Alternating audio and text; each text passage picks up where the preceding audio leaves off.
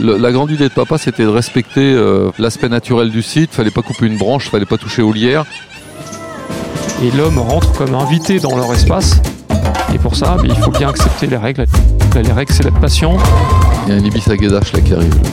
Une autre idée du zoo, le podcast du bioparc de Douai-la-Fontaine.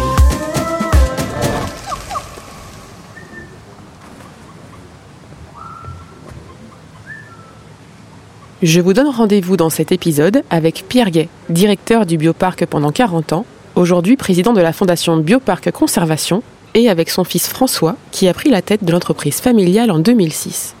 Père et fils nous révèlent les secrets du sanctuaire des Okapis, une immense volière de 4000 m2 et de 30 mètres de hauteur, nichée au cœur d'une ancienne carrière de faluns abandonnée. C'est là que ce zoo, pas comme les autres, est né en 1961 et qu'il s'est transformé en une carrière végétale luxuriante, évocatrice des forêts tropicales du Congo. Donc aujourd'hui, on est dans le cœur du sanctuaire des Okapis. C'est une carrière euh, de 4000 m2 qui abrite, euh, comme son nom l'indique, l'emblématique animal l'Okapi, avec euh, une vingtaine d'autres espèces qui vivent à ses côtés, des, des espèces d'oiseaux originaires euh, d'Afrique euh, De la forêt du Congo. et de la hein. forêt de On, Congo. on les euh, retrouve tous dans la forêt au Okapi. C'est ça. Et aussi des primates. Et aussi des primates, oui.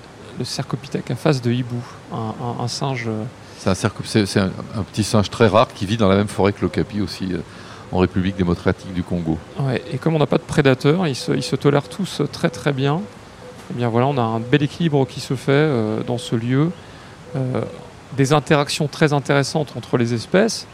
Également entre les individus d'une même espèce, parce qu'on a parfois des, des grandes colonies euh, euh, de, de cigognes d'abdim, euh, d'ibis tantales. euh, et, donc euh, ça fait tout, tout, tout, ce beau monde qui, cohabite. Ben, ça fait partie aussi de l'enrichissement du milieu. Puis ça crée une ambiance. effectivement, l'idée c'était vraiment d'être immergé dans un endroit, dans un fouillis végétal qui évoque une forêt tropicale, même si évidemment, c'est un peu frais aujourd'hui d'ailleurs. Moi, c'est intéressant cet endroit parce que c'est un endroit que je connais depuis 62 ans et euh, je l'ai connu sauvage. C'est une carrière abandonnée. Quand mon père l'a découverte, j'étais avec lui et c'était envahi de végétation. C'est des carrières qui étaient exploitées. On y, on y faisait de la chaux.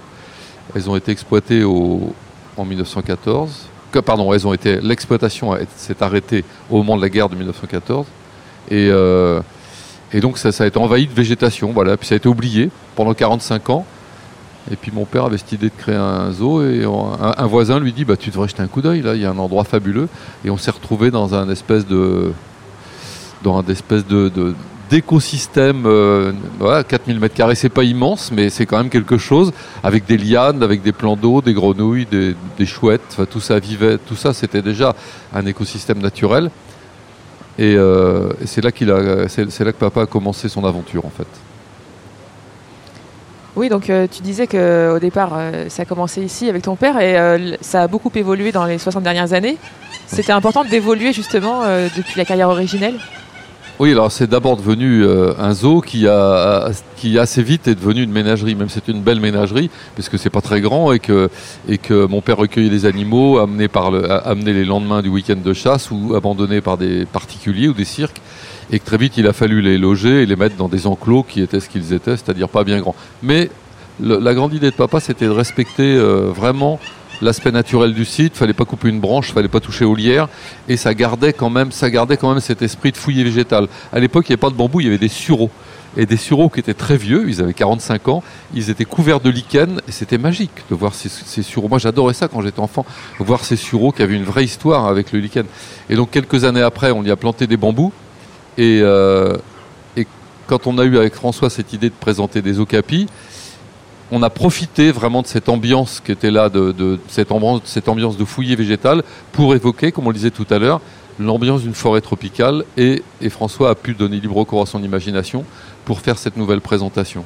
Mais encore une fois, pour moi, c'est incroyable d'avoir connu ça sauvage, puis domestiqué, entre guillemets, et puis réaménagé pour en faire de nouveau une présentation naturelle.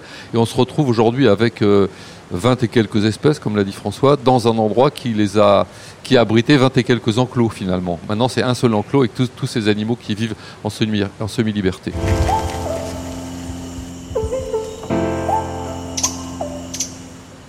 En fait, Papy a toujours été, hein, comme tu dis, amoureux du site. Et, autant les premières présentations animales étaient des cages qui se succédaient, des petits parcs, des petites volières. Euh, autant en protégeant la végétation, l'ambiance était déjà très belle. Et c'est bien cette ambiance qui nous a inspiré pour, euh, pour y présenter dans un grand paysage l'ocapi avec, euh, avec euh, ces espèces qui- qu'il peut croiser dans la nature. Mais, mais le lieu, il a, il a jamais été, en effet, il a jamais été abîmé. Et c'est- vraiment le, cœur de, de, de- l'aventure. Le, le, le zoo de Douai a commencé ici et, et c'est ce qui nous a donné, en, en effet, ensuite de, envie de non seulement de, de, continuer ce combat pour la protection des espèces menacées, mais, de le penser euh, euh, dans un écosystème qui leur correspond. Ici, ce, paysage, est forestier, et c'était aussi un gros défi de, recevoir ces okapis et de leur offrir un, un environnement aussi euh, diversifié. Tous les parcs à okapis qu'on connaissait depuis des années euh, étaient euh, très ensoleillés. euh, voilà, Ah, il y avait des, des- des deux, deux- prairies deux, avec trois palmiers, un ouais. arbre, mais aussi parce que l'espèce est très fragile, parce qu'elle est, elle est, qu'elle- elle est extrêmement menacée. Donc euh, les parcs zoologiques ont tout fait pour la protéger au maximum. Et, et il y a quelques années, les, les- les parcs de ces animaux étaient relativement stériles. Parce qu'on arrivait à contrôler Oui. complètement l'environnement pour éviter tout risque à l'animal. Et puis l'évolution des eaux et du bioparc en particulier a fait que voilà, on a innové, on a expérimenté, on a voulu justement euh, euh, surenchérir et, développer euh, ce- ce- cette biodiversité. Et, c'est ce qui nous a permis de lui offrir un- un- une, diversité végétale comme habitat qui, donne tout son sens à notre métier. Car l'animal ne peut s'y ennuyer, les interactions sont multiples, encore une fois, avec la diversité de, de, des- de ce milieu et, euh, et la diversité animale. On a, on a trouvé un nom pompeux aujourd'hui pour. euh, dans les classes euh, où les soigneurs animaliers font leur apprentissage, on, appelle ça de l'enrichissement. Ouais.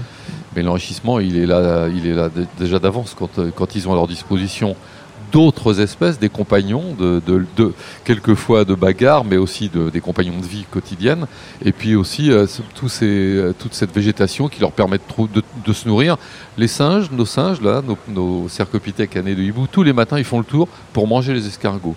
Ils font le tour et ils vont manger les escargots, les œufs aussi, s'il y en a, donc il faut être prudent vers certaines petites espèces, mais ils font le tour et ils vont manger absolument tous les escargots. Alors ça, c'est un vrai bel enrichissement puisqu'ils se nourrissent naturellement dans le- leur écosystème, entre, entre guillemets.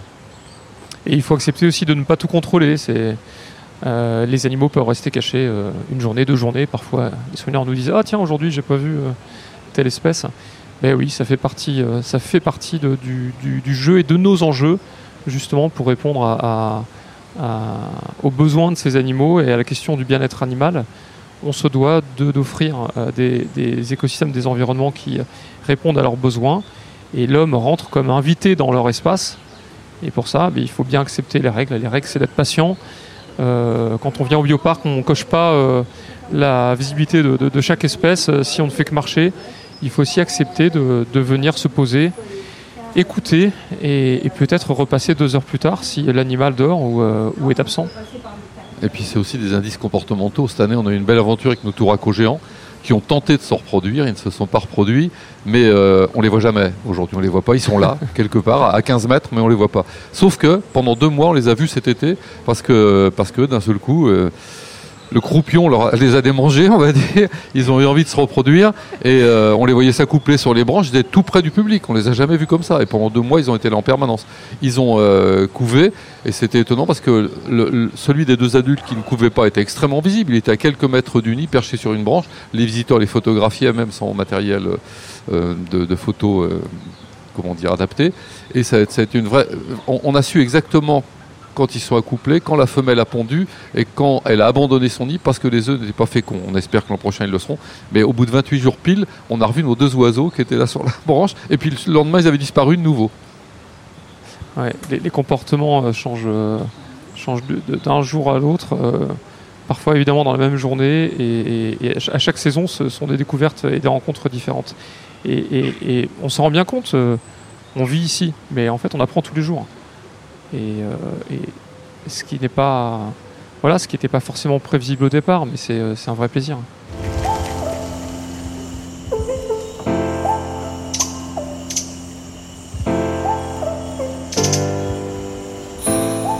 Et euh, justement, vous qui avez transformé cet espace en 2013, qu'est-ce que vous ressentez aujourd'hui quand vous vous y promenez?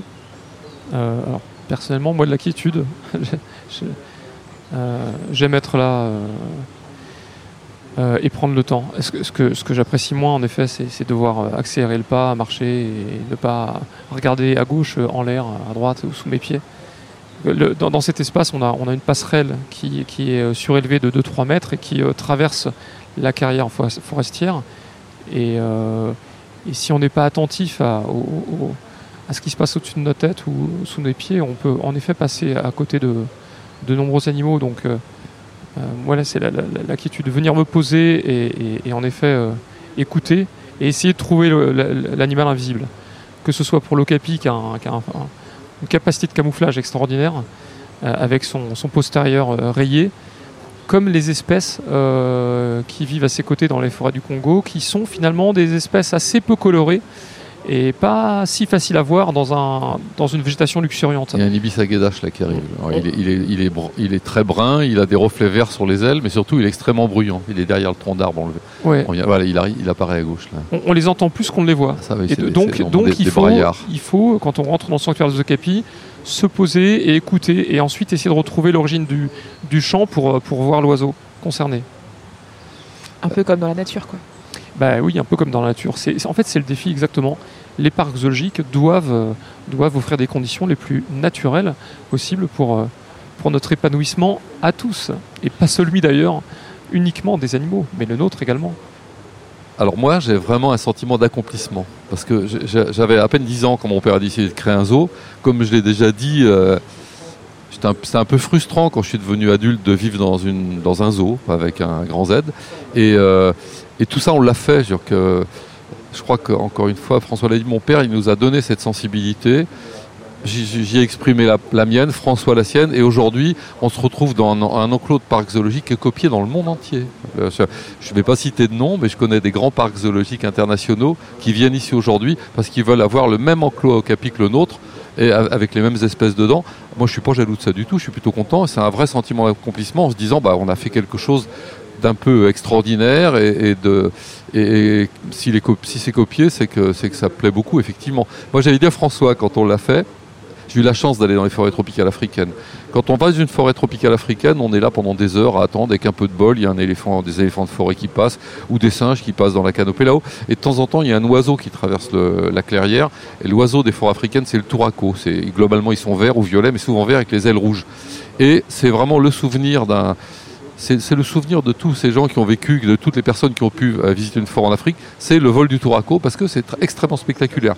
Et vraiment, c'était ça l'idée. Il fallait qu'on voit, qu'on espère voir un touraco parce que c'est voilà, c'est presque le fantôme des le fantôme des forêts africaines. Enfin, c'est un oiseau comme ça qui est très très très discret et qu'on voit apparaître de temps en temps. Et ce qui c'est ce qui fait aussi le, c'est un peu le secret de ce genre de présentation. C'est la surprise de Ouais. découvrir une espèce comme ça très spectaculaire et qui se qui, qui- qui se cache beaucoup. Le, le choc émotionnel est d'autant plus fort si- s'il est rare. Ouais. C'est vrai. Je me souviens la- les premières années, avant qu'on ait les touracos géants, on avait une autre espèce qui s'appelle le touraco de Lady Ross, qui était aussi un gros touraco violet avec les ailes rouges. Et les gens étaient comme nous, appuyés sur les, sur les barrières. Et d'un seul coup, il y a un de ces oiseaux qui venait se poser, parce qu'il avait été élevé à la main. Il venait se poser à côté d'eux, et les gens, ils en avaient la mâchoire qui tombe, tellement c'était beau et surprenant de voir cet, animal qui arrivait, on ne l'avait pas vu avant. Et hop, il venait se poser sur la barrière. Alors, je voulais vous montrer là, un couple de pigeons qui vient, qui vient de passer. Ils sont posés par terre. Parce que ces pigeons, on les appelle les pigeons de kiné. Ils sont très communs en Afrique. Et au début, je voulais pas les mettre dans, cette, dans cet endroit. Je n'avais pas mis dans le plan de collection parce qu'on les voit tellement souvent. Ils sont tellement fréquents en Afrique que je, je trouvais ça dommage de présenter une espèce aussi commune. Puis en fait, après, j'en ai revu. Je me suis dit, bah non, ils sont trop beaux. quoi. Et ça aussi, c'est une surprise pour le visiteur de voir un pigeon avec l'œil aussi rouge, comme ça, sanguin. Et alors, en regardant là, ça me rappelle des souvenirs parce que encore une fois cette carrière je l'ai vu euh, voilà je l'ai vu complètement évoluer je me rappelle de François tout petit jouant sur la pelouse avec un singe Euh, je me rappelle de Un chimpanzé. un chimpanzé, En oui. l'occurrence. Oui, oui. Je me rappelle, euh, je me rappelle d'un marabout qui était là, que papa avait récupéré je ne sais où, et qui est arrivé avec une patte cassée, on lui a mis une attelle. Et alors comme le marabout c'est un oiseau avec euh, des espèces de poils sur la tête, on dirait qu'il est chauve parce qu'il est vieux, Euh, mon père adorait son grand-père que j'ai connu et qui s'appelait Pépé Gène, Pépé Eugène. Et donc le marabout s'est appelé Pépé Gène pendant des années. Non, c'est ma vie, hein, forcément. Mais c'est drôle de. On l'a enfouille un peu pour se rappeler les souvenirs. J'en ai vraiment beaucoup ici, mais c'est intéressant. C'est en, fait la, gros avantage euh, euh, dans un parc comme le nôtre, c'est que c'est qu'on fait quand même évoluer les espaces année après année. Et donc dès qu'on se, dès qu'on se remémore en fait le passé, ben, c'est un, vrai millefeuille. Et, euh, et, en effet, on peut remonter euh, euh, chaque étape de, transformation et, retrouver des, souvenirs à chaque âge de notre vie. Mais le, le, sanctuaire de Zocapi, c'est l'accomplissement après 60 années d'évolution. De, et, et, en effet, l'équilibre est là. Et, et là, on ne veut plus rien toucher. On veut juste laisser faire la nature et qu'elle continue de, ah, de se développer. C'est intéressant de voir parce qu'évidemment, il y, a, y, a y, a, des arbres qui poussent, il y a des arbres qui sortent, des noyers avec des noix qui sont. Mais il y a aussi des arbres qui ont disparu. Euh, moi, j'ai vu, j'ai vu beaucoup d'arbres disparaître, en particulier dans les années 80, quand il y a eu des grosses gelées. Et alors, quand François a commencé à travailler ici, il a planté des arbres. Et je me suis dit, bah, tu les verras jamais grandir, ces arbres, c'est pas possible. Et en fait, je me rends compte que 7-8 ans après, enfin à peine 10 ans après, ils sont déjà énormes et qu'ils vont bientôt toucher le filet. Quoi. C'est incroyable. Ça va très très vite. Ça, ça me surprend beaucoup aussi de voir l'évolution de la végétation comme ça. Voilà, ça c'est l'ibis aguedache. C'est un, oiseau marronasse qu'on voit pas beaucoup parce qu'il est discret. Les gens, il n'intéresse pas beaucoup le public, mais il a un cri incroyable.